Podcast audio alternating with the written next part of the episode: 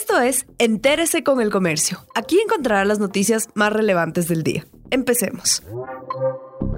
A continuación, los temas más destacados en el comercio este martes 7 de abril. Este 7 de abril se conocerá la sentencia del caso Sobornos. Este día se conocerá si son o no sentenciados el expresidente Rafael Correa, el ex vicepresidente Jorge Glass, sus exfuncionarios y un grupo de empresarios. Para esta y otras diligencias que los magistrados puedan convocar en estos días, la Corte Nacional de Justicia emitió un protocolo de bioseguridad. La intención es evitar que los usuarios se contagien con el COVID-19.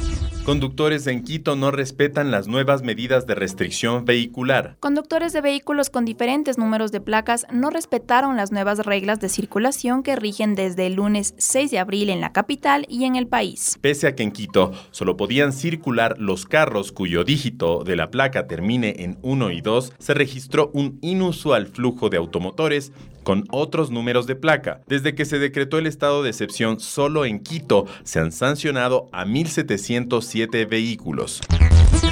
El sector turístico es uno de los más afectados por la emergencia sanitaria. Hoteleros, dueños de restaurantes, guías turísticos y agencias de viaje no tienen ingresos ante la falta de huéspedes y viajeros por la emergencia que vive el país por el COVID-19. Dirigentes de gremios calculan pérdidas de hasta 300 millones de dólares solo durante marzo. Las autoridades se reúnen con representantes de cada sector para definir acciones de reactivación.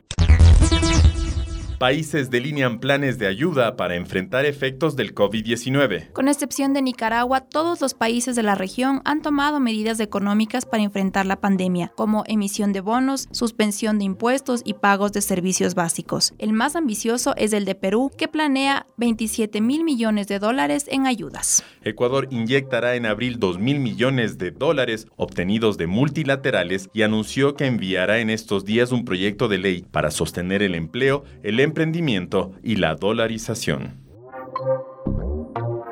Gracias por acompañarnos. No olviden seguirnos en Facebook, Twitter e Instagram como El Comercio Com.